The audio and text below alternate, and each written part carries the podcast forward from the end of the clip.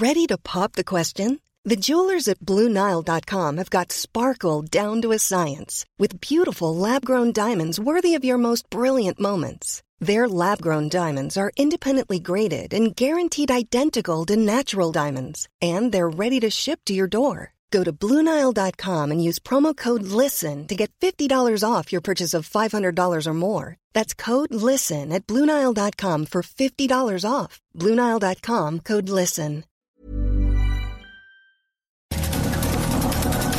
Estas son las breves del coronavirus, la información más relevante sobre el COVID-19 por el Heraldo de México.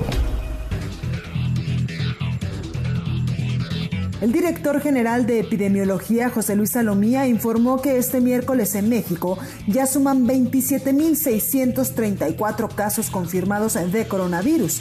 17.553 casos sospechosos y 2.704 decesos. Según el conteo de la Universidad Johnson Hopkins de los Estados Unidos, hoy en todo el mundo ya hay 3.748.000 contagios del nuevo COVID-19 y más de 263.000 muertes.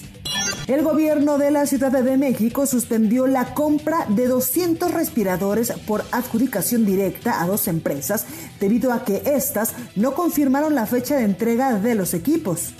La Secretaría de Gobierno de la Ciudad de México anunció que para evitar aglomeraciones por el Día de las Madres, todos los panteones de la capital permanecerán cerrados del 9 al 11 de mayo. El alcalde de Monterrey, Nuevo León, Adrián de la Garza, afirmó que es urgente aplicar medidas para reactivar una parte de la economía de la ciudad, por lo que planteó una reactivación económica paulatina a partir del 12 de mayo, incluyendo a sectores como la construcción, industriales y restaurantes. El Consejo Coordinador Empresarial planteó impulsar un acuerdo nacional para instalar un Consejo de Emergencia Económica, reorientar el gasto público y establecer incentivos fiscales y económicos, con el objetivo de minimizar el impacto de la crisis económica generada por el coronavirus.